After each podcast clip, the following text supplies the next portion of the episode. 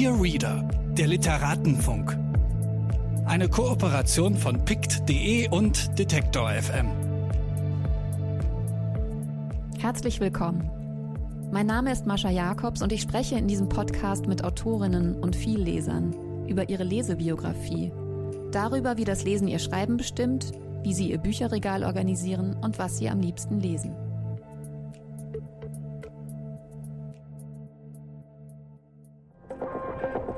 Bitte widmen Sie Ihre Aufmerksamkeit unserem Werbepartner.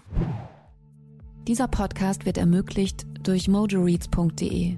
Mojo ist der neue Bioladen für Bücher im Netz. Hier findet ihr alle Bücher, ob Print oder E-Book.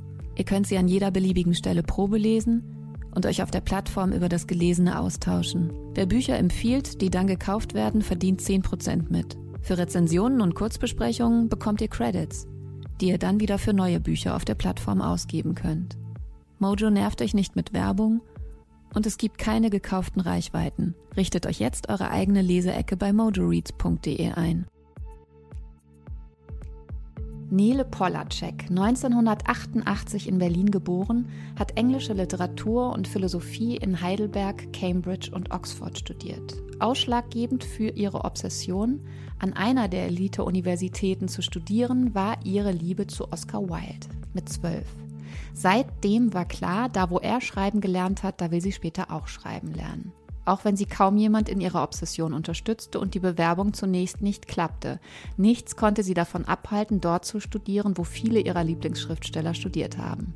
Deswegen ist ihr aktuelles Buch Dear Oxbridge, Liebesbrief an England, gerade bei Galliani Berlin erschienen, neben den konzisen politischen Einschätzungen zum Brexit und den Einblicken in die rigide englische Klassengesellschaft auch eine Essaysammlung über die Liebe zu England, zur englischen Literatur, eine launige, sehr witzig geschriebene Lesebiografie der Autorin. Folgen wir also nun Nele Polacek von einem lesemüden, andere fürs Lesen bezahlenden Kind zu einer durch das immense Lesepensum geschulten Vielleserin. PS. Ziemlich beeindruckend, dass Nele Polacek dann wirklich in Oxford zur Theodizee-Frage im viktorianischen Roman promoviert wurde, ohne diesen Bildungsvorsprung jetzt vor sich herzutragen. Herzlich willkommen, Nele Polacek. Freut mich, da zu sein. Ja, es freut mich so, dass du hier bist.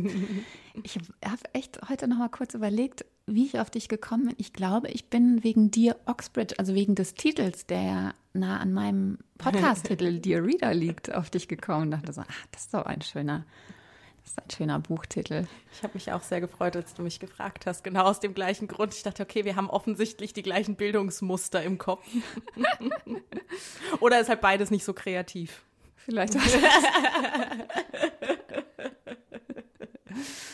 Genau, und wir sprechen ja eigentlich immer nur so am Rande über die wirkliche aktuelle Neuerscheinung. Vor allem interessiert mich deine Lesebiografie. Was natürlich verbunden ist. Genau, die Oxbridge, ein Liebesbrief an England, gerade bei Galliani erschienen, ist eine Essaysammlung, die versucht zu erklären, wie es zum Brexit kommen konnte, ist aber gleichzeitig auch viel mehr.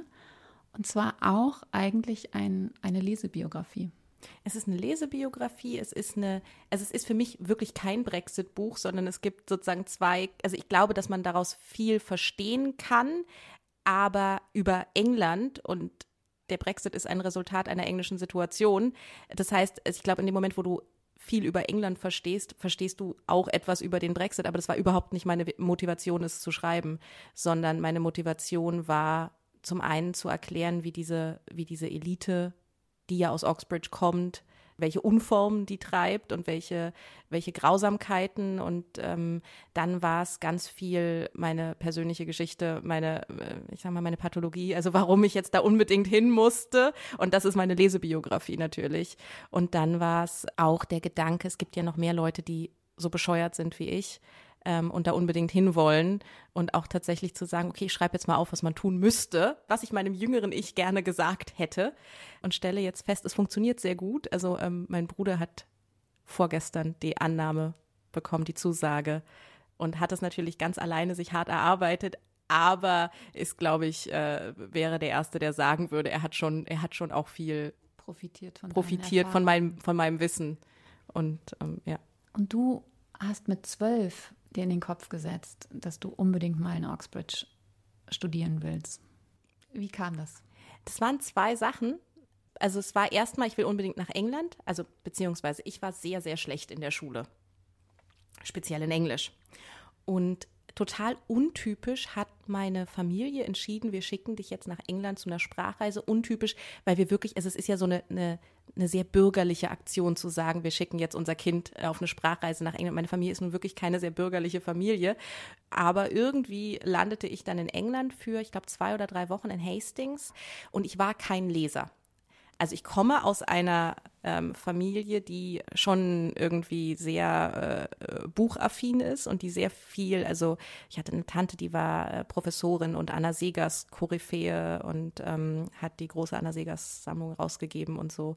Ähm, meine Oma ist Journalistin, also es sind, mein Uropa war Verleger, also es sind schon, also vor, also jüdische Familie, das heißt, es gab dann einen äh, Bruch, aber der hat Bücher geschrieben und war Verleger und so weiter und so fort. Und meine Familie hat immer versucht, mich zum Lesen zu motivieren. Vollkommen aussichtslos. Ah, wirklich? Gar nicht. Ich habe ich hab Lesen gehasst. Ich habe immer Bücher geschenkt bekommen und habe dann zu von, vor allem von meiner Oma und habe dann die Bücher an Freunde gegeben, denen ich Geld gegeben habe mit der Aufgabe, liest das für mich, sag, was drin steht. Das war vor Spark Notes. Heute ging es einfacher, damals musste ich noch dafür zahlen. Und lesen war überhaupt, also schon, schon alleine, weil alle wollten, dass ich lese, wollte ich nicht lesen. Ja, verstehe. Ähm, und dann war ich aber da alleine in England und bin an einem Buchladen vorbeigegangen und wusste nicht, was ich tun soll und habe im Schaufenster ähm, Oscar Wilde, The Picture of Dorian Gray gesehen und dachte, ah ja, der macht ja so lustige Aphorismen, das ist bestimmt ganz easy ähm, und habe das gekauft und habe angefangen, es zu lesen auf Englisch als jemand, der kein Englisch kann und habe mich total verliebt. Also es war total irrsinnig, weil man ja denken würde, okay, du verstehst nicht. Ich habe dann auch alles unterstrichen, was ich nicht verstanden habe. Und das, das Dreiviertel des Buches ist natürlich unterstrichen. Und trotzdem war da was, wo ich mich sofort rein verliebt habe. Und dann habe ich dieses ganze Buch gelesen und nicht viel verstanden, aber genug, um mich zu verlieben. Und dann wusste ich irgendwie, diese Literatur, diese Sprache, dieses Land. Und dann bin ich nach drei Wochen und hatte danach, bin zurückgekommen, hatte immer eine Eins oder schlechtestenfalls eine Zwei in Englisch. Also es war, es hat wirklich all das getan, was man von einem Sprachaufenthalt erhofft. Ich hatte auf einmal Freunde, ich hatte auf einmal, mich total in das Land verliebt und ich habe mich in Oscar Wilde und dadurch in die englische Literatur und dadurch, dazu muss man sagen, Oscar Wilde war wie viele, viele englische Schriftsteller in Oxford, dadurch in diese Universitätsstädte und dann dachte ich, da, wo die schreiben gelernt haben, dann wusste ich auch relativ bald, dass ich Schriftsteller werden will. Ah, ja. Und dachte da, und zwar so, so ein Schriftsteller. Und dann dachte ich, da, wo die schreiben gelernt haben, da will ich jetzt auch schreiben lernen. Und in der Welt, über die sie schreiben, die möchte ich gerne erleben. Und deswegen wusste ich, es muss Oxbridge sein. Und dann ist dir erst aufgefallen, als du das erste Bewerbungsverfahren ähm, für Oxford oder? Nee, das erste, war, Cambridge, erste war für Cambridge. Für Cambridge ähm, vorbereitet hast, dass du eigentlich gar nicht weißt, worauf du dich vorbereiten sollst, oder?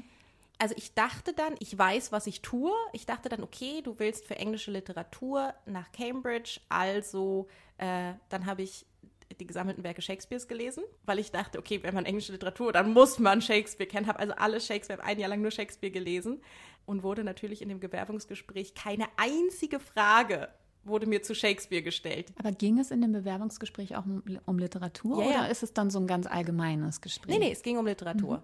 Also ich hatte ähm, einen Bewerbungstest, wo ich ähm, zwei Texte vergleichen sollte.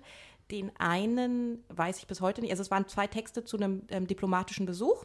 Den einen kenne ich bis heute nicht, weiß nicht, was das war. Von dem anderen habe ich dann jahrelang verstanden, dass es eine Szene aus Orlando ist was heute eines meiner Lieblingsbücher ist, aber das war damals noch nicht der Fall, sonst wäre alles anders gelaufen. Also die zwei Texte sollte ich vergleichen.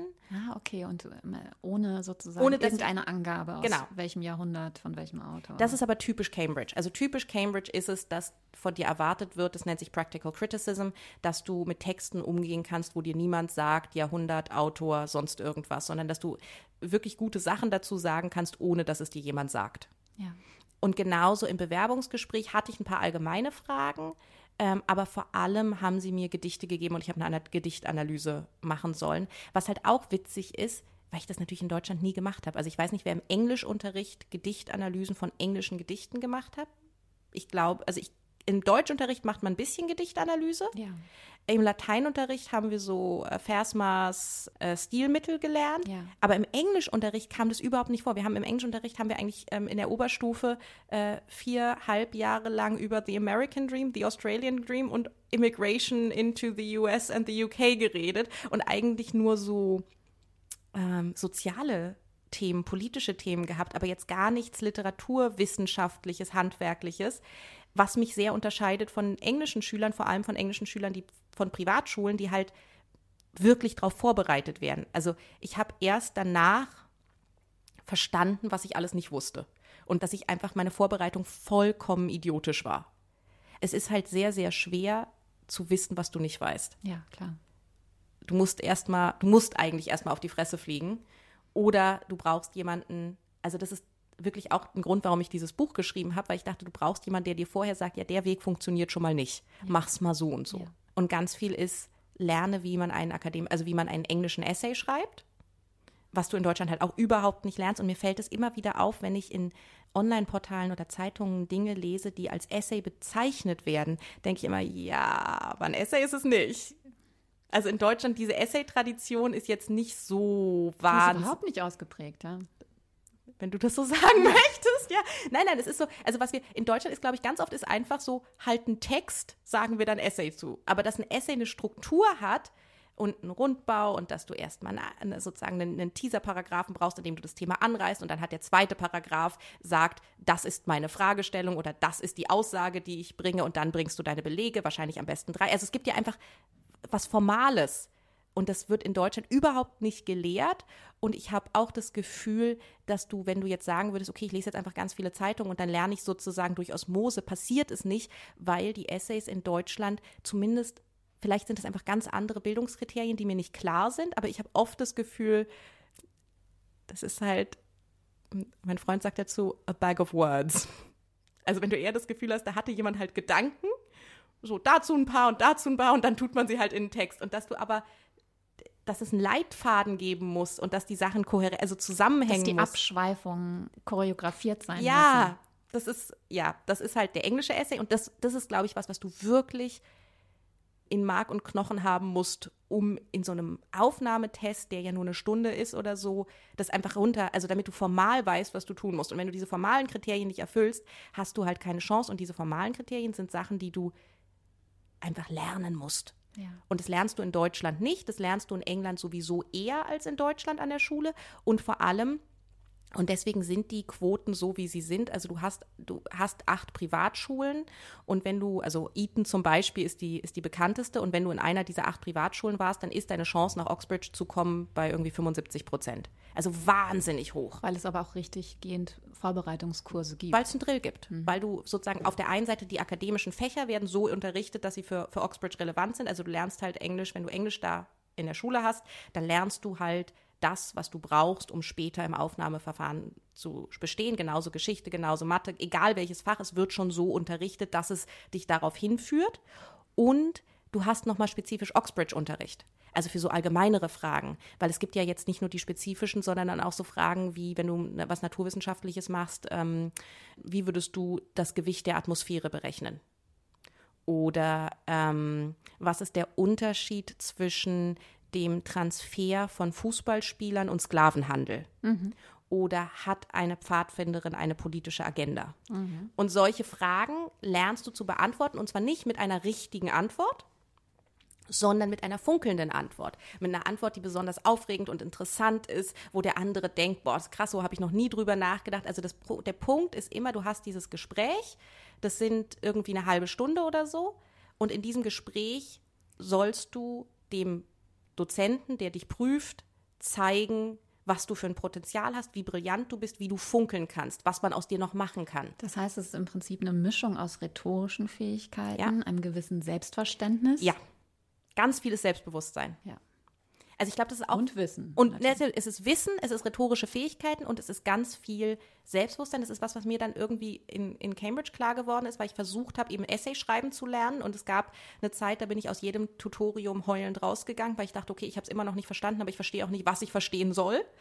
Und irgendwann habe ich dann gesagt, okay, das, das, das Grundding ist, wenn du dich hinsetzt, musst du, ich sagte, dicke Eier haben. Also du musst das Gefühl haben, ich bin's. Du musst alle deine Zweifel, zumindest für die Stunde, in der du das Ding schreibst, beiseite legen und einfach denken, komm, Kleines, ich erkläre dir jetzt die Welt.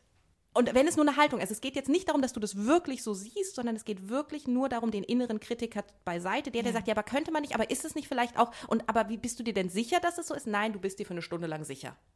Du hast eine These und denkst drüber nach, was kann ich verargumentieren und du nimmst das, was du am besten, was dir am aufregendsten erscheint, am interessantesten und du präsentierst es so selbstbewusst, wie du nur irgendwie kannst. Wenn du sehr, sehr viel gelesen hast, hast du ein anderes Selbstbewusstsein. Das Selbstbewusstsein, also die Fähigkeit, über Dickens zu sprechen, ist anders, wenn du ein Buch gelesen hast oder wenn du halt, ich weiß nicht, wie viele sind 16, keine Ahnung. Ich habe es, ich hab's, glaube ich, in, in, im Buch, habe ich, glaube 15 hast du da Habe ich da 15 gesagt? Okay, ja. gut. Ja. Aber es ist halt ist ein anderes Selbstbewusstsein. Also ich merke das, als ich wieder zurückgekommen bin, ich war ja dann noch mal ein Jahr lang in Deutschland, in Heidelberg, die Art, wie ich in einem Seminarraum agiert habe, war eine andere.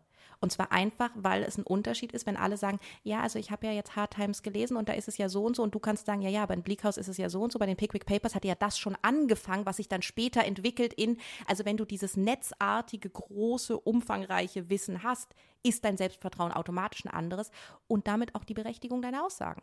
Also ja. es ist natürlich, ja klar kannst du besser über Dickens reden, wenn du alles gelesen hast, als wenn du ein Buch gelesen hast. Äh, du beschreibst auch sehr schön den Unterschied zwischen der Art, überhaupt zu lehren und mhm. zu lernen. Und ähm, eine Anekdote ist, oder da erklärst du ganz grundsätzlich, dass das Wissen in England, also während wir in der Literaturwissenschaft vor allem am Anfang mit Formalien und mhm. mit dem Belegen Mhm. Also im Prinzip Zitationsstilen. Mit, mit Sekundärliteratur ja. beschäftigt sind, dass die Primärliteratur in, zumindest in Oxbridge eine ja. sehr, sehr große Rolle spielt.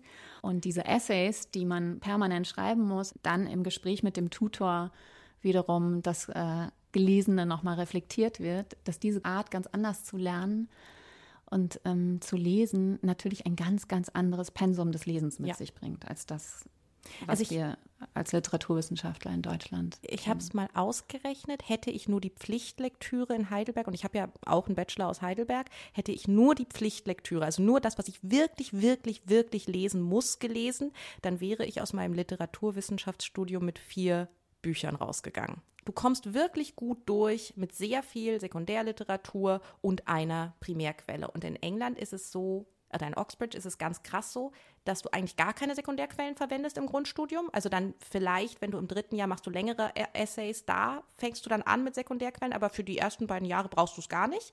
Aber du liest unendlich viel Primärliteratur und zwar meistens ähm, tatsächlich chronologisch. Also du fängst tatsächlich irgendwie mit Chaucer an, oder vielleicht sogar mit Beowulf und ähm, Sir Gawain and the Green Knight und solchen Sachen und arbeitest dich dann vor. Was aber bedeutet, wenn du irgendwann bei Blake bist, bei der Romant, also äh, so im ähm, ausgehenden 18., frühen 19. Jahrhundert, ähm, und du liest irgendwelche romantischen Poeten, dann weißt du halt, ah, okay, und der bezieht sich da auf Milton und Milton bezieht sich da auf Shakespeare und Shakespeare bezieht sich da auf und so weiter und so fort. Und du hast halt dieses netzartige Wissen, ähm, weil du einfach wahnsinnig viel gelesen hast. Und natürlich, also der Dozent hat gesagt, ich habe gesagt, was, was soll ich von Dickens lesen? Und er sagte, alles. Und er schmunzelt dabei, weil er weiß, das ist nicht möglich in einer Woche Zeit. Und ich habe bis heute nicht alles von Dickens gelesen.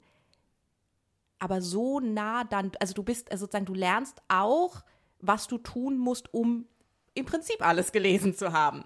Ja, dass du halt, ja, du musst die Pickwick Papers nicht komplett lesen, aber dann du weißt auch, welche Sachen du wahrscheinlich komplett lesen musst, du weißt, welche, wo du am besten hinguckst. Also es ist, du lernst auch einfach sehr effizient mit dem Lesepensum umzugehen.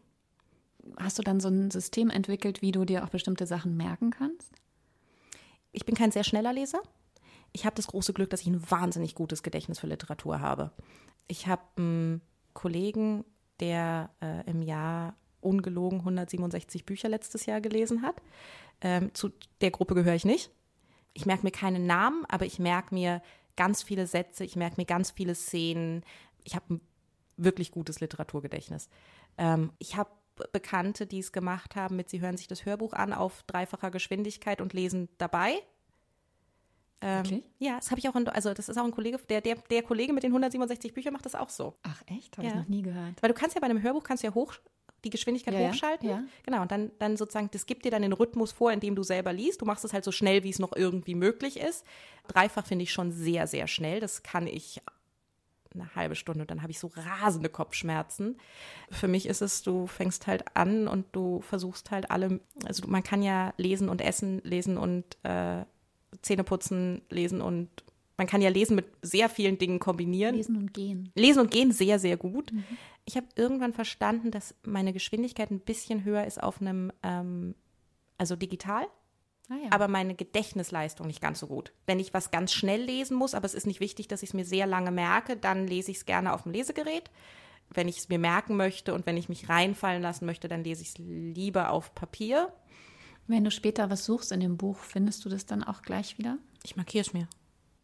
Aber wenn ich, also ich habe das Problem, genau das ist das Problem, dass du bei Büchern, wenn du, wenn du ein physisches Buch hast, dann kannst du denken, ah, das war irgendwie in der ersten Drittel, Das weiß irgendwo man auf schon, der man rechten auch- Seite. Man weiß irgendwie die Stelle. Man hat so auch so, also ich habe das Gefühl, du blätterst durch und du weißt auch, wie die Seite aussah. Das passiert dir bei einem, bei einem Lesegerät nicht. Ja. Und das Ding ist, jeder schummelt und jeder Dozent weiß, dass du schummelst. Ich habe ja selber ein bisschen unterrichtet und ich habe dann immer zu den Studenten gesagt, ihr, ihr könnt mich schon bescheißen, ich darf es nur nicht merken.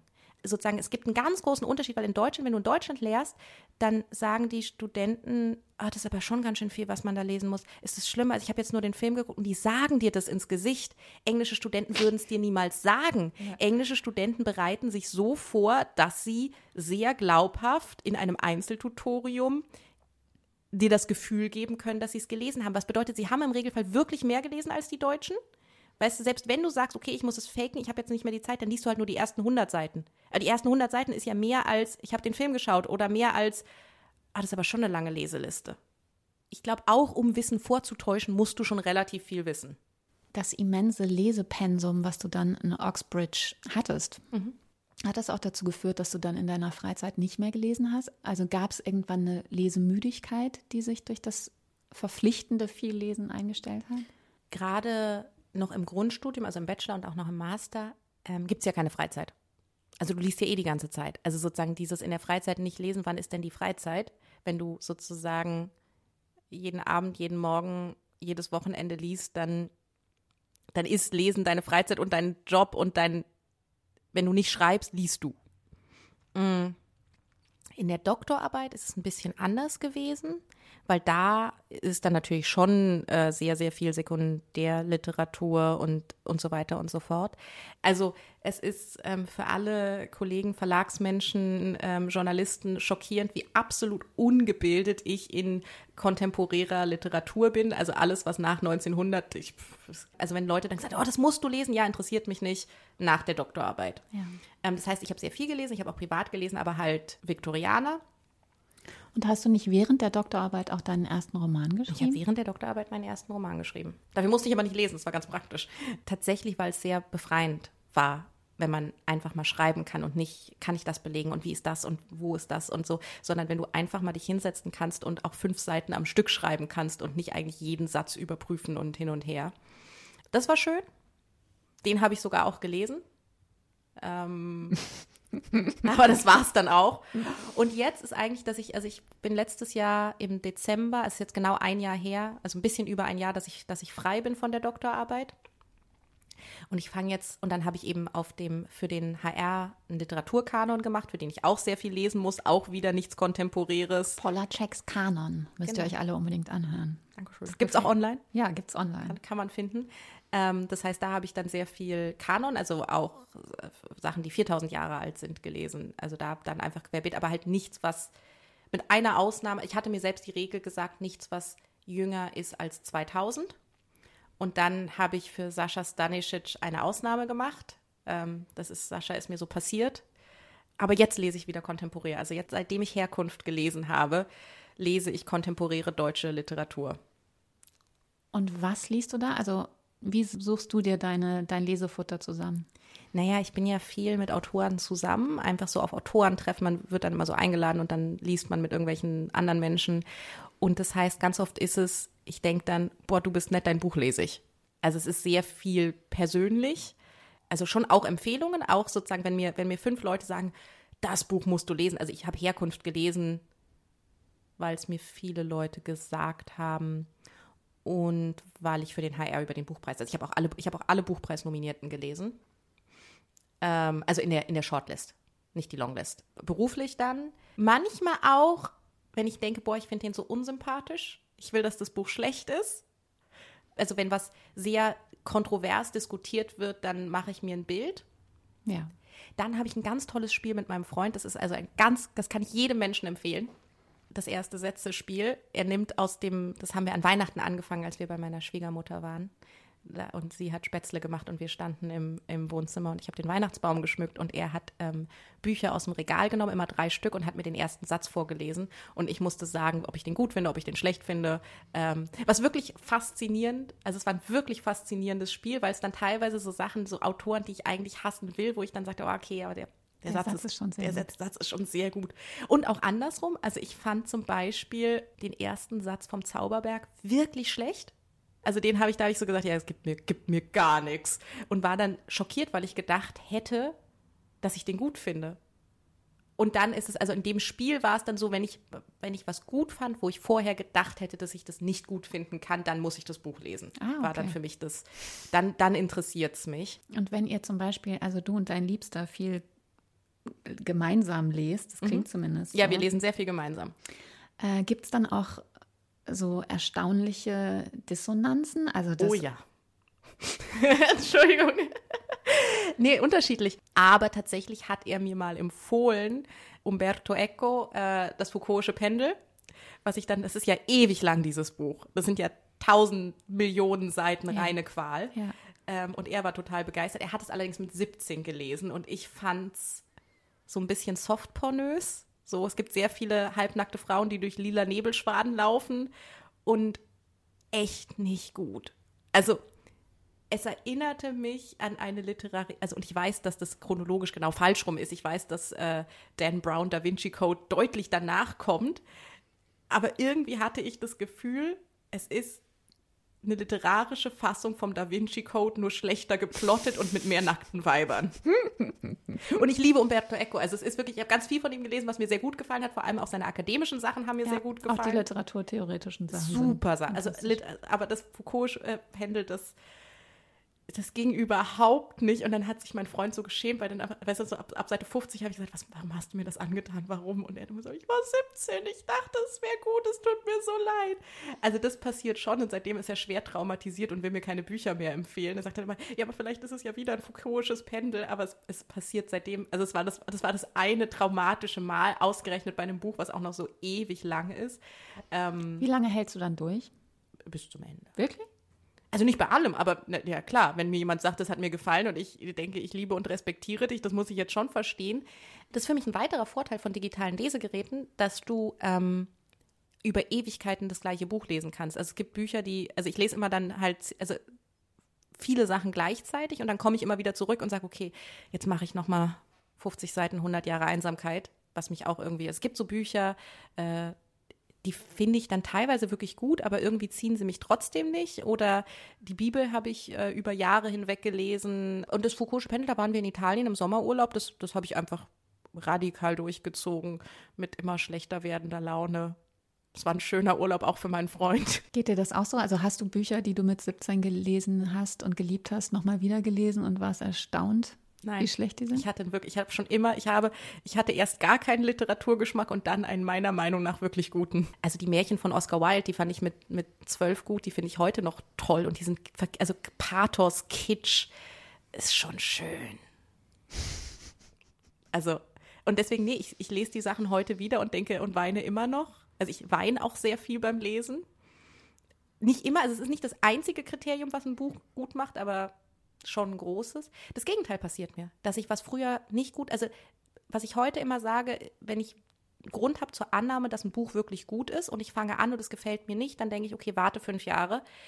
Es gibt Bücher, für die bist du noch nicht bereit. Also ja. das passiert mir. Also ich glaube, es ist nicht so, dass ich Sachen, die ich früher toll fand, heute schlecht finde, aber es ist so, dass es Sachen, die ich früher nicht lesen wollte, heute sehr, sehr gut finde.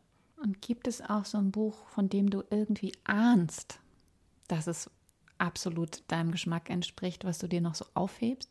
Oh ja. sehr viel von Kurt Vonnegut. Also Kurt Vonnegut ist, glaube ich, mein Herzensautor. Ich glaube, sozusagen mein, mein ich habe gerade zum ersten Mal Fanpost gekriegt, richtig, richtig, einen Brief in Hand, also einen wirklich echten geschriebenen Brief, ähm, wo jemand gesagt hat, dass wir seelenverwandt sind. Und im ersten Moment war es so ein bisschen, oh, this is awkward. Ja. Und dann dachte ich, aber wenn ich Kurt Vonnegut ein Buch, einen Brief schreiben könnte, dann wäre es lieber Kurt, wir sind seelenverwandt. Erster Satz. Ja. Und das ist ja das, was du willst als Autor. In Wirklichkeit willst du ja, dass Leute denken, wir sind seelenverwandt. Das stimmt. Auch wenn es sich dann, wenn es passiert, sehr, sehr merkwürdig anfühlt. Hast du schon geantwortet? Nee, ich habe den Brief erstmal ganz weit weggetan und mich wahnsinnig geschämt und gedacht, oh Gott, ist das weird. Ähm, aber natürlich werde ich, also ich habe dann verstanden, nein, du musst antworten. Das passiert mir auch bei Lesungen ganz oft, dass Leute, also bei meinem ersten Buch, ähm, junge Frauen, die mir erzählen, wie schrecklich ihre Familie ist. Ah ja, die weil es eine Familie, weil es eine dysfunktionale Familiengeschichte ist, also was mir oft passiert ist, ist, dass junge Frauen zu mir kommen und sagen, ich fand ihr Buch so toll, weil wissen Sie, ich hasse meine Mutter auch. Und das ist dann immer so ein bisschen, am Anfang war mir das super unangenehm und jetzt denke ich, du hast jemanden berührt.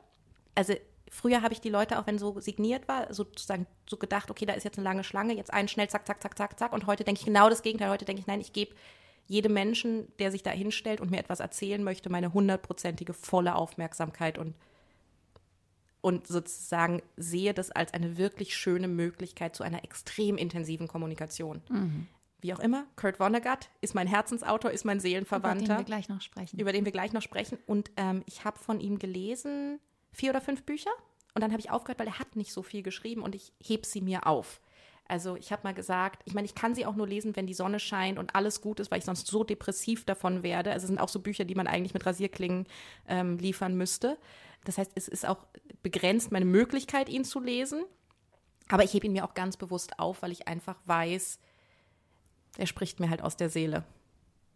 Eine Sache, die mir noch wichtig wäre, ist, dass du die ganze Zeit ja von Oxbridge wie so von einer wirklich fiktiven, vorgestellten Welt mhm. sprichst. Und in deinem Buch sagst du, dass es auch tatsächlich, als du dann dort ankamst, genauso war, wie du dir das eigentlich nur aus den Büchern zusammengelesen hattest oder dir eben mhm. selbst auch vorgestellt hattest. Geht das eigentlich allen anderen, die da sind, auch so? Also hat man manchmal so einen komischen, surrealen, literarischen Moment? Ich glaube, ich war schon besonders darin, wie sehr diese Welt zusammengesponnen war.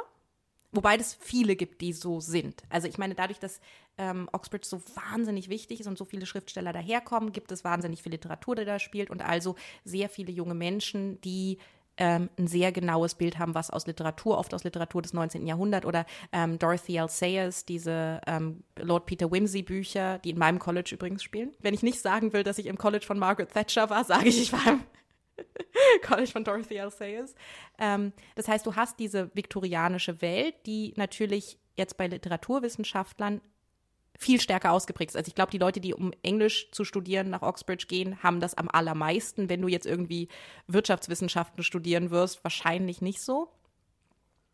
Und das Irre ist, dass du ja vorher denkst, also wenn du, du bist dann, ich war dann irgendwie 19 und dachte, du träumst jetzt davon, seitdem du zwölf bist, du wirst hinkommen, du wirst wahnsinnig enttäuscht sein.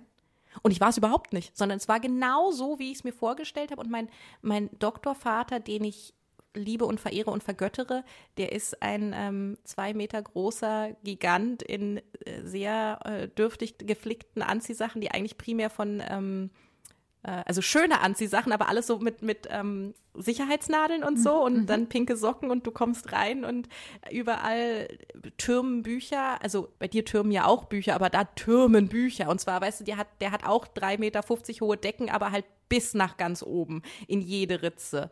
Und dann die gotischen Fenster dazu. Und dann fällt so das Licht auf diese Bücher, oh, Massenberge und auf jeder Couch. Und es ist dann natürlich, die Büros sind ja auch keine Büros, sondern es sind dann Couchen und Couchtisch und, und man trinkt einen Tee. Und es ist alles so. Und der unterhält sich dann mit dir. Und dann zitiert er halt aus dem Gedächtnis das Gedicht und das. Und dann guckt er dich an und sagt, It is this deep blankness is the real thing strange. Und fängt halt an, irgendwas zu rezitieren. Und du bist wo ganz anders.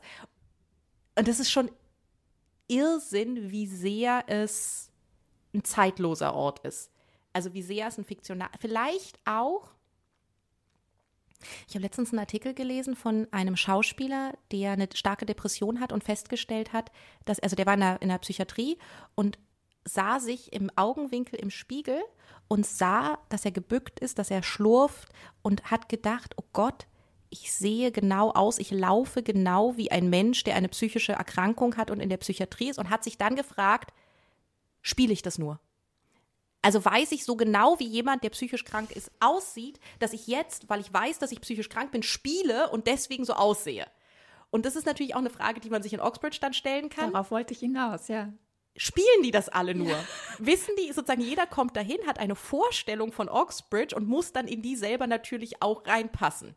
Zu einem gewissen Grad, Grad schon, ne? schon. Wird man dann auch zu einer Figur. Man wird auch zu der Figur in dieser Fiktion, in der man ja aber drin, mal drin sein wollte. Also ich ja auch. Also ich habe mich ja auch ein bisschen anders gekleidet oder ein bisschen, weißt du, und dann denkst du, ja, na, natürlich machst du dann die Sachen, die dazugehören. Und wenn irgendwie, äh, ob es jetzt Rudern ist, weil Leute halt rudern oder ähm, du fühlst dich auch verpflichtet, sehr, sehr viel zu lesen, einfach weil es da und auch auf eine gewisse Art zu lesen, also eben im Pub am Kamin oder also natürlich denkst du, du musst ja auch den Mythos aufrechterhalten. Du bist jetzt sozusagen, du bist die nächste Standing on the Shoulders of Giants. Also du bist die nächste Generation und du musst das irgendwie, du musst dich auch schon, und zwar nicht auf eine spießige Art, sondern du musst auch deine, deine Quirks entwickeln. Du musst auch, dass Leute denken, oh, die, die ist nun wirklich exzentrisch.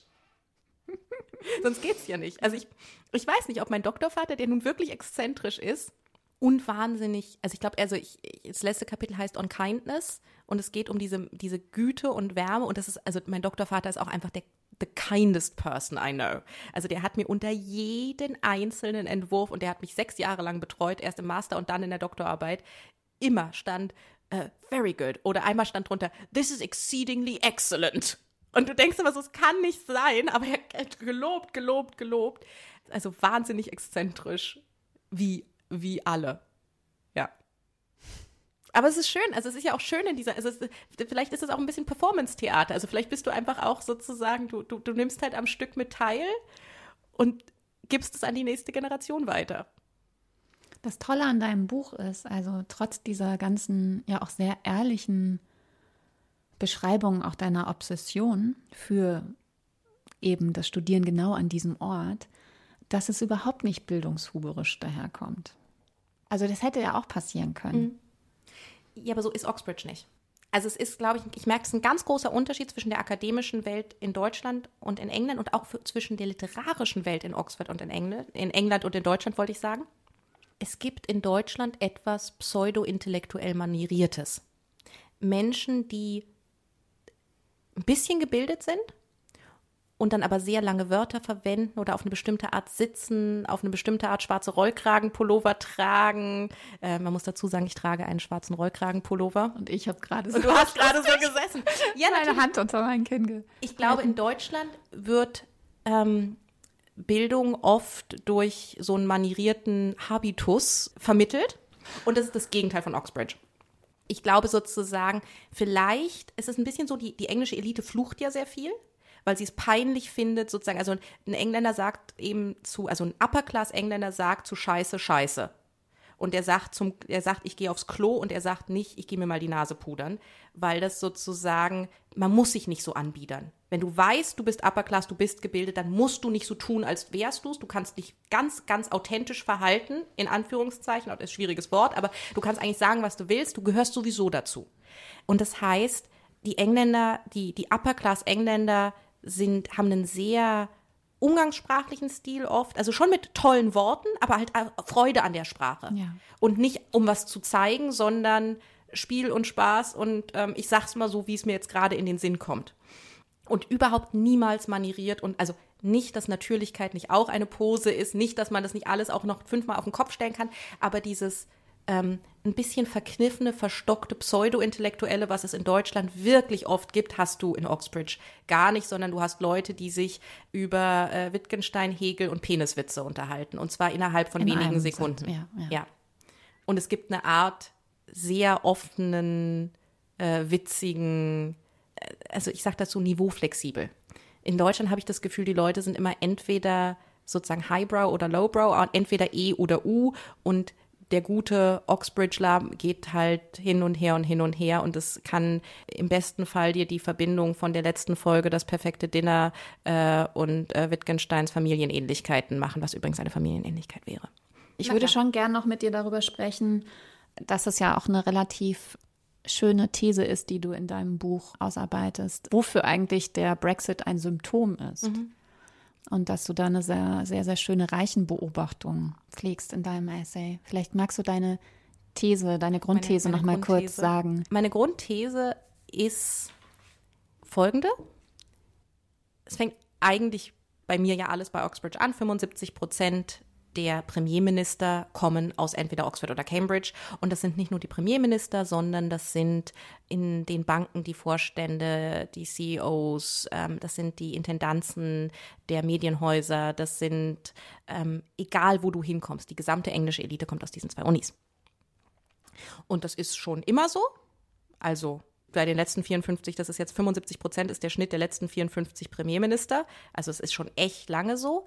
Und es sind ja nicht nur also Oxbridge ist ja ein Ort, in den man vor allem dann kommt, wenn man vorher in einer der acht Privatschulen war, wenn man aus einer bestimmten Klasse kommt.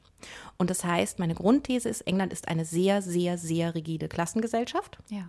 eine Adelsgesellschaft, eine Gesellschaft, in der ähm, manche Menschen besser sind, weil sie dazu geboren werden. Das fängt mit der Königin an, da ist es, finde ich, am aller, allerklarsten, weil die einzige Art, wie eine Monarchie funktionieren kann, ist, wenn du davon ausgehst, dass manche Menschen von Geburt aufgrund von Familie und göttlicher Fügung besser sind als andere Menschen. Und es zieht sich aber von diesem Punkt aus durch die gesamte Gesellschaft, durch die Aristokratie und durch die Upper Class, die vielleicht nicht jeder unbedingt selber einen Titel hat, aber zumindest in diesem aristokratischen System drin ist.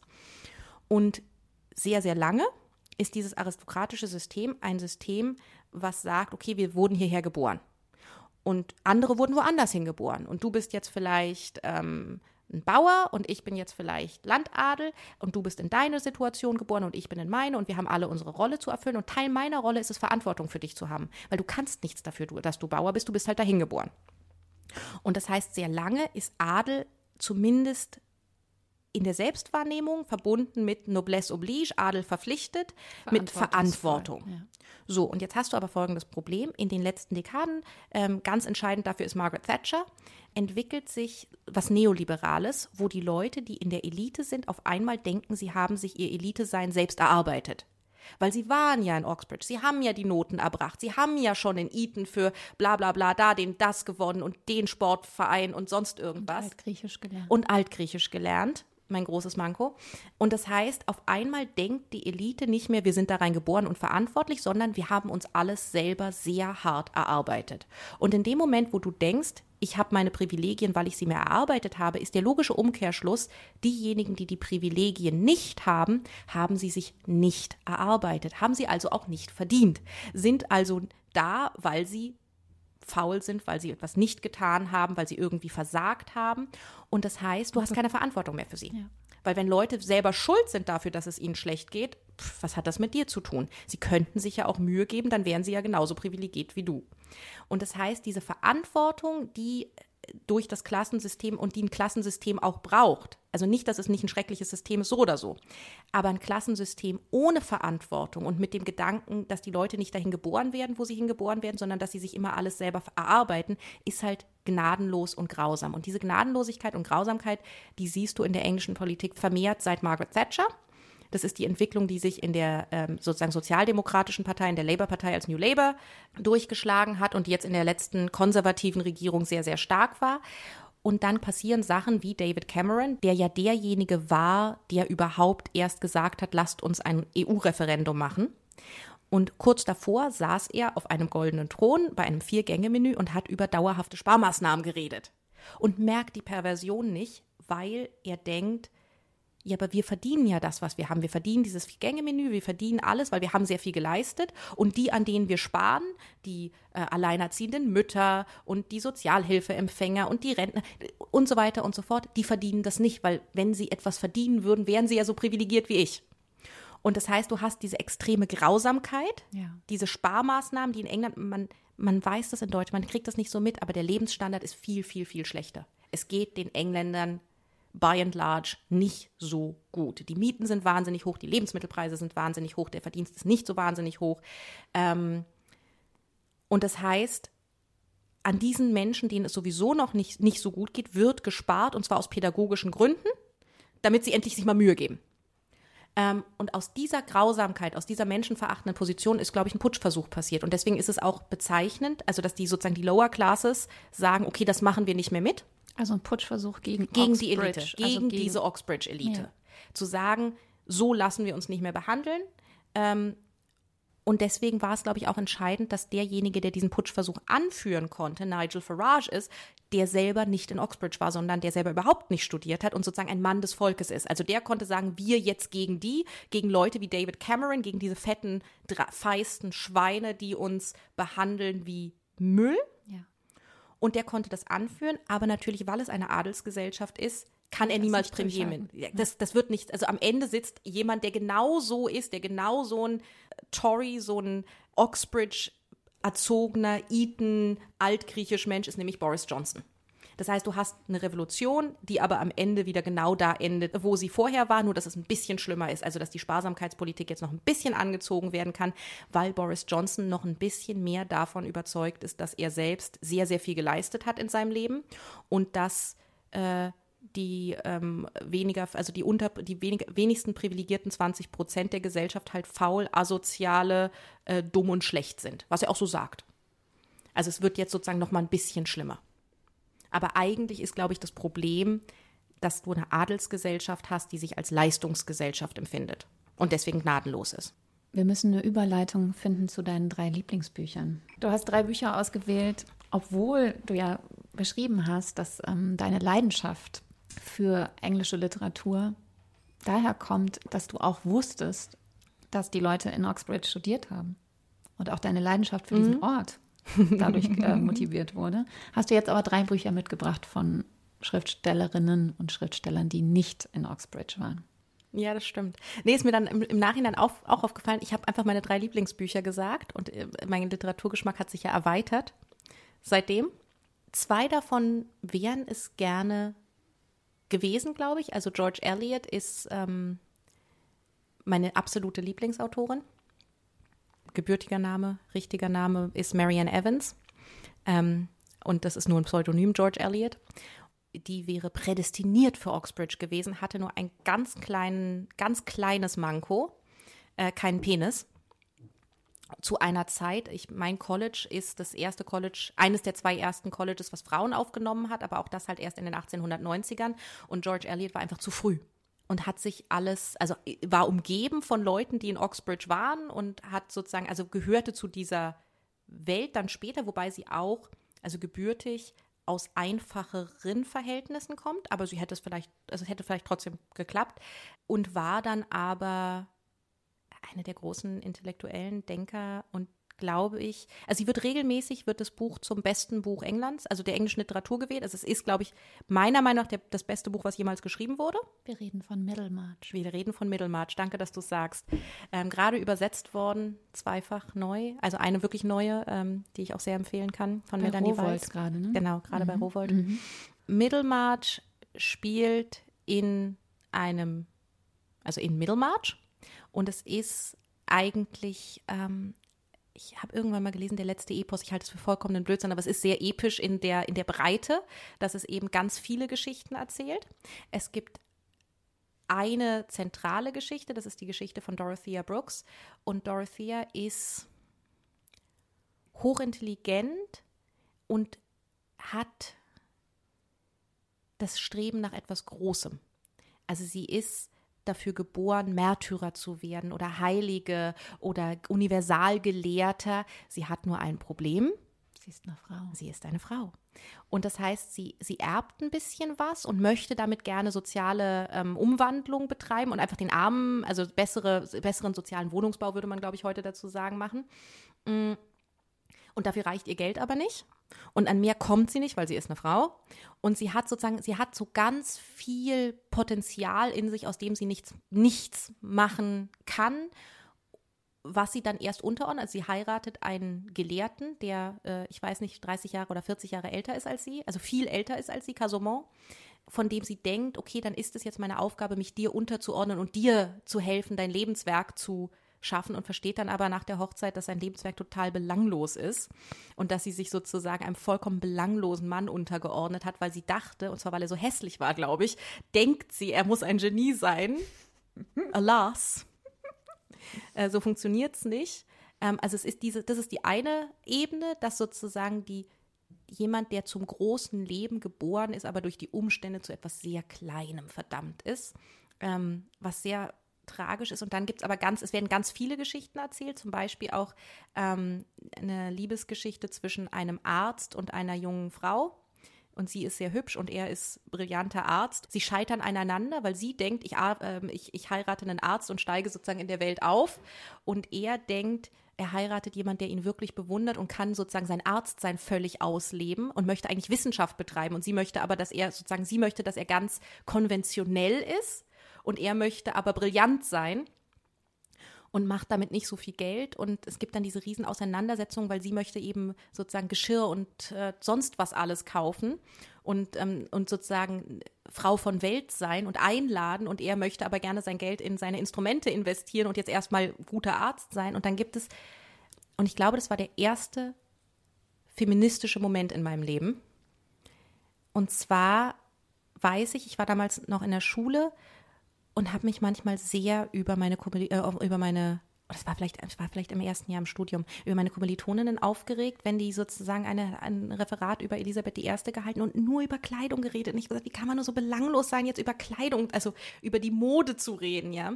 Und ich hatte oft dieses Gefühl, dass ich die Frauen um mich herum so wahnsinnig belanglos finde, wenn sie über Make-up und Mode und irgendwelchen Scheiß reden. Und es hat mich so wahnsinnig gemacht. Und dann habe ich dieses Buch eben gelesen und da gibt es die Diskussion zwischen dem Arzt und seiner Freundin und die Freundin will nur Mode und Kleidung und ähm, Hausrat. Und er regt sich furchtbar über sie auf und in der Wut gibt es den Moment, wo er denkt, wo er sozusagen auf einmal Mitleid hat, weil er denkt, sie hat ja auch nur die Mode und den Hausrat und die Möglichkeit auf Kinder und so. Also, dass sie einfach dass all die Bildung, die er hat, die ihm das große Leben ermöglicht und die ihm die Medizin öffnet als etwas, als etwas, was es sich wirklich lohnt nachzudenken, hat sie ja niemals bekommen können. Das heißt, sie kann überhaupt nur über Mode und Kinder und so einen Scheiß nachdenken. Und dass das eigentlich die wahre Tragik ist und dass ich sozusagen diesen Moment hatte, wo es umgeswitcht hat äh, bei mir, wo ich dachte, wie tragisch es ist, dass so viele Menschen als als Kulturrahmen etwas kriegen, was so belanglos ist. Und sozusagen es so umschaltet zwischen, ich verachte euch, weil ihr euch dafür interessiert, zu, es ist irgendwie tragisch, dass man sich dafür interessiert. Erstmal. Und dann, ja, aber es ist genauso tragisch, sich für Fußball zu interessieren. In Wirklichkeit ist jede Form von gegendertem Interesse und jedes, was nicht aus dir genuin selbst rauskommt, sondern was du halt gelernt hast als irgendwie Sozialgruppengefüge und dafür interessiert man sich, um in dieser Gruppe zu. Es ist alles tragisch. Ich finde diese Verengung, aber ich finde es auch ganz schrecklich, wenn sich Leute nur für Hochkultur interessieren. Also ich finde jegliche Art von, weil es ja immer ist, ähm, so eine so eine homosoziales Bonding, also so ein, mhm. ich muss jetzt zu einer Gruppe dazugehören und deswegen interessiere ich mich sehr stark dafür und tue so, als würde alles andere oder lasse alles andere gar nicht mehr an mich ran. Du beraubst ja auch die ganze Welt. Ja. Das ist doch vielleicht eine ganz schöne Überleitung zu Orlando, mm. dem zweiten Lieblingsbuch, was du ja. mitgebracht hast. Ähm, ja, ist eine sehr schöne Überleitung, als hätten wir es geplant, haben wir aber tatsächlich. Also ich nicht von meiner Seite, du hast alles geplant. Ähm, Orlando ist großartig auf eine Art, die mit Middlemarch mir sehr, also auf eine Art, also man muss dazu sagen, Virginia Woolf konnte George Eliot auf eine gewisse Art nicht leiden, aber ich glaube, es ist, was sich Anxiety of Influence, also die Angst des, des, des Einflusses, ich glaube, sie hat sie sehr bewundert. Und was mir. Hat um, sie abfällig über sie gesprochen? Ja, ja. Mhm. Ich glaube, sie hat aber auch gesagt, das könnte aber auch jemand anders gewesen. Ich glaube, sie hat auch gesagt, das ist das einzige Buch in England, was für Erwachsene geschrieben ist. Ähm, was ist, also Middlemarch ist spröde bis zum geht nicht mehr und wirklich für Erwachsene. Ich würde sagen, Middlemarch gefällt mir, weil da die ganze Welt drin ist, weil alles, was du denken, sagen, schreiben kannst, wurde da einmal gesagt auf 1258 Seiten. Orlando gefällt mir dem, aus dem gleichen Grund auf 140 Seiten. Mhm. Also in Orlando hast du auch so das Gefühl, a very large brain. Also du hast einfach das Gefühl, da ist jemand wirklich, wirklich klug, genau wie bei George Eliot. Und die Geschichte fängt im 16. Jahrhundert an. Es geht um einen, einen jungen Adligen, Orlando, der, es wird nie thematisiert, warum das so ist, aber der lebt halt ewig oder sehr, sehr lange zumindest. Er ist sehr gut aussehend. Er ist wahnsinnig gut aussehend, hat eine Affäre mit Queen Elizabeth, ähm, verliebt sich in eine russische Prinzessin, mit der er Eiskunst laufen geht auf, dem, ähm, zugefro auf der zugefrorenen Themse, wird von der Schlampe verlassen, verliebt sich in die Poesie, stellt fest, dass die Poesie auch nicht das Wahre ist und dass alles Gute schon geschrieben wurde. Also Shakespeare, so ein Schund kann man ja nicht lesen. Die richtig gute Literatur ist ja längst vorbei. Ähm, das im 16. Jahrhundert. Und ähm, lebt dann so weiter, wird Diplomat, da auch die Diplomatenszene, die ich in meinem ähm, Aufnahmeprüfung in Oxford hatte und nicht erkannt habe, wird Diplomat in Istanbul und schläft, also das ist dann im 18. Jahrhundert schon, der, der, lebt halt so und irgendwann stellst du fest, huch, das 15., das 16. Jahrhundert ist vorbei, das 17. Jahrhundert ist vorbei, das 18. Jahrhundert ist vorbei, ähm, aber es wird nie erklärt, warum das so ist. Das ist einfach so, der lebt halt und erlebt alles möglich und es ist großartig und dann ähm, schläft er, also dann heiratet er, glaube ich, eine Roma- oder Sinti-Frau. Tänzerin oder Eine so? Tänzerin, genau.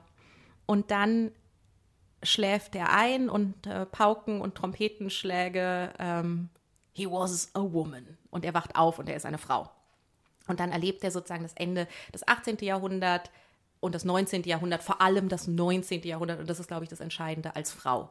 Und erlebt, was es sozusagen, was dieser Wechsel mit ihm macht. Nämlich ähm, auf der einen Seite, dass er auf einmal begehrt wird auf eine andere Art und dass Leute was für ihn tun, also dass Männer auf einmal äh, sich anders ihm gegenüber verhalten, dass er nicht mehr ernst genommen wird. Also er ist dann in, in England in Salons und wird auf einmal nicht mehr intellektuell ernst genommen, sondern halt belächelt. Und dann, dass er auf einmal heiraten sollte oder müsste oder will oder vielleicht auch nicht und Kinder und hm. Und dann bekommt sie, also sie ist ja jetzt a woman, sie ähm, ein Kind, das ist aber relativ nebensächlich.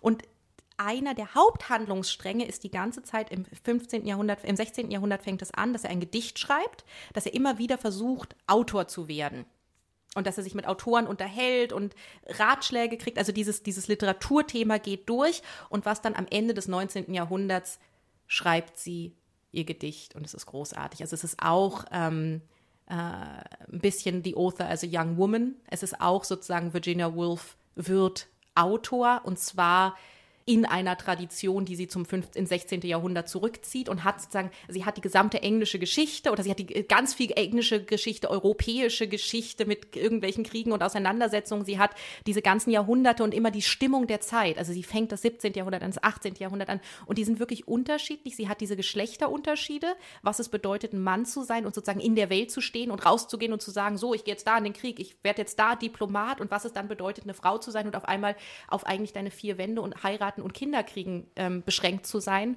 und eben die Evolution der Literatur und was es bedeutet, Autor zu werden. Und damit hat, ist sozusagen für mich in diesem Buch wirklich alles drin, was man sich wünschen kann. Und es ist witzig und brillant und ah, ein großartiges Buch. Dankeschön. und das dritte Buch ähm, ist wiederum amerikanisch. Amerikanisch und schon ein bisschen anders. Jein. Ich kann wieder eine Verbindung mit Middlemarch ziehen. Was für mich George Eliot ausmacht, neben ihrer Brillanz und ihrer Klugheit, ist ähm, ein liebevoller Blick auf die Welt, auf alle Figuren. Also auch auf Rosamond, also diese Frau, die eben nur die Kleidung und die ähm, und so, kommt dann immer der Umschlag auf den liebevollen Blick, auf jede einzelne Figur, egal wie, sie kann sie sozusagen zeichnen in allen ihren Schwächen und trotzdem lieben. Und das verbindet sie für mich mit Kurt Vonnegut, den ich, glaube ich, für den liebevollsten Autor halte. Auch als literarisches Programm, also auch in seiner Poetik. Also er sagt dann auch immer wieder so Sachen wie, ähm, es gibt nur eine Regel, Baby, you've got to be kind. Also du musst liebevoll sein. Und was, was Kurt Vonnegut auszeichnet, ist, das Leben, also ich würde sagen, er schreibt ja im Prinzip immer wieder dasselbe Buch. Also eigentlich, eigentlich hast, kennst du eine, kennst du alle. Ähm, was nicht ganz stimmt, aber die, die Perspektive ist immer die gleiche. Die Bücher haben unterschiedliche Handlungen, aber es gibt einen gewissen Blick, der ist immer der gleiche und der ist die Welt ist absurd, wirklich atheistisch, es hat keinen Sinn, Menschen sterben nicht sinnvoll, sondern es ist wirklich bedeutungslos. Du kannst auch nichts ändern, du kannst auch Krieg nicht aufhalten, du kannst auch nichts tun. Ähm, nichts hat eine Bedeutung und du musst trotzdem kind sein und du musst dich trotzdem lieben und du musst trotzdem liebevoll mit anderen Menschen umgehen. Und nicht, weil es die Welt rettet, nicht, weil es den Krieg verhindert, nicht, weil es irgendetwas tut, sondern einfach, gotta be kind. Weil es vielleicht das Einzige ist, was man überhaupt noch tun kann. Ich hatte aufgeschrieben Slaughterhouse 5, glaube ich. Ja. Ich hätte genauso gut Sirens of Titan oder Cat's Cradle. Das sind so die anderen beiden, die ich ähm, gleich doll liebe. Ich glaube, Slaughterhouse 5 ist wahrscheinlich am zugänglichsten für Menschen, die nicht gerne absurde Science Fiction lesen.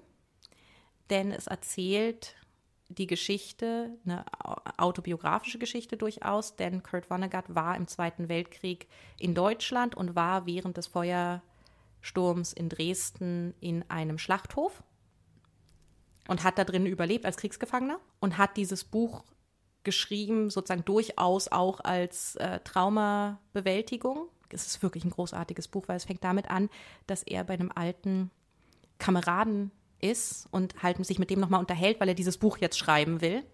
Und dass die Ehefrau von diesem Kameraden ihn behandelt wie Mist, also richtig unfreundlich zu ihm ist und er versteht überhaupt nicht, warum die ihn so angeht. Und dann irgendwann ist der Kamerad draußen und die Ehefrau sagt zu ihm, dass sie sozusagen wütend ist, weil er wird jetzt ein Buch schreiben, ein Kriegsbuch über Helden und es gibt keine Helden, es sind alles Babys.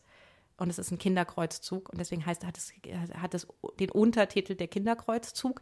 Und das ist sozusagen, es gibt im Krieg keine Helden, es ist, es ist ein bescheuertes, ehrenloses, würdeloses Unterfangen. Die meisten Leute sterben in diesem Buch, glaube ich, an Durchfall, weil eine der Konsequenzen von Krieg und Kriegsgefangenschaft ist halt, du isst nichts Vernünftiges und du äh, scheißt dich literally zu Tode was nicht würdevoll ist und was kein Heldentod ist. Und auch die Heldentode sind keine Heldentode, weil Krieg ist wirklich das aller, allerletzte. Und das ist, was dieses Buch, glaube ich, immer und immer wieder aussagt. Und gleichzeitig hat es eine Science-Fiction-Handlung, weil der Held reist rückwärts durch die Zeit oder äh, nicht sind sprunghaft. Sprunghaft. Mhm. Genau, sprunghaft durch die Zeit. Und es gibt äh, die Trafalmadorianer, eine Spezies an Aliens, die unseren Helden Billy Pilgrim, also der, der äh, Kriegsgefangene ist Billy Pilgrim, ähm, entführt haben und auf einem Planeten gepaart haben mit einer Pornodarstellerin und ihn jetzt sprunghaft durch die Zeit. Man kann es sehr schwer erklären. Und es gibt eine Lesemöglichkeit, die ist ganz einfach. Äh, Billy Pilgrim hat ähm, posttraumatische Stressstörung, ist in einem Sanatorium und hat halt Flucht, also springt in seiner Erinnerung durch die Zeit, durch diese traumatischen Erlebnisse ist er durch das, aus der Zeit rausgerissen und stellt sich diese Aliens vor, und zwar, weil er sehr viel Science Fiction gelesen hat in seiner Zeit im Sanatorium. Das ist sozusagen die, wenn du das Ganze einen realistischen Blick haben möchtest und sagen möchtest, wie kann das eigentlich passieren? Naja, so, er hat halt PTSD. Ähm, ich mag diese Leseart nicht. Ich mag die mit den Aliens lieber. Und das Schöne an den Tralfamadorianern ist, dass sie keine chronologischen Wesen sind, sondern dass für sie jede Zeit immer ist. Also deswegen, wenn Sie eine Leiche sehen, dann sehen Sie nicht, oh, da ist jemand gerade gestorben, sondern an diesem Punkt in der Zeit ist diese Person tot. An einem anderen Punkt in der Zeit ist diese Person lebendig. Und das heißt, alles, was Sie sagen, wenn Sie eine Leiche sehen, ist so it goes. Und dann gibt es diese eine Stelle, es gibt dieses ähm, Gebet von den anonymen Alkoholikern, die, das heißt irgendwie, Gott gebe mir die Kraft zu ändern, was ich ändern kann, die Fähigkeit zu akzeptieren, was ich nicht ändern kann und die Weisheit zu unterscheiden, ob ich etwas ändern kann oder nicht ändern kann. Das, und das hat Billy Pilgrim hat eine Version davon an seiner, in seiner Praxis. Der wird irgendwann Optiker. Das ist aber nicht entscheidend. Und auf jeden Fall hat er dieses Plakat, dieses, dieses Gebet in seiner Praxis hängen und dann kommt dieser wunderschöne Satz, also das wird zitiert und dann kommt der Satz, ähm, zu den Dingen, die Billy Pilgrim nicht ändern konnte, gehört die Vergangenheit, die Gegenwart und die Zukunft. Und ich glaube, das ist die Perspektive sozusagen durch diese drei Famadorianer, die in jeder Zeit gleichzeitig existieren und deswegen wissen, so it goes. Du kannst halt nichts ändern. Du kannst nur auf jede Situation kind reagieren. Und, und diese sozusagen diese total fatalistisch, sehr depressive Grundhaltung, die aber in der Konsequenz eine Herzensgüte hat. Das ist für mich Kurt Vonnegut, das ist der liebevolle Blick, der in allem Schrecklichen immer noch Menschen sieht und immer noch sagt, ja, also es gibt auch wirklich furchtbare Figuren in dem Buch, ja, also wirklich viele furchtbare Figuren. Und am Ende haben sie aber alle sozusagen eine Zerbrechlichkeit, ihre eigene Pathologie, ihre Gründe, warum sie das tun. Das sind alles immer wieder Menschen und auch alle. Und das ist verdammt schwer. Und und ist es auch formal schwierig, dem zu folgen, also diesem Sprunghaften, oder lässt man sich ganz schnell einfach darauf ein? Also ich habe mich total darauf eingelassen, weil es einfach, die Sätze sind teilweise so geil oder die Beobachtungen sind so, ich könnte es jetzt nicht, also das braucht die Chronologie auch nicht, sondern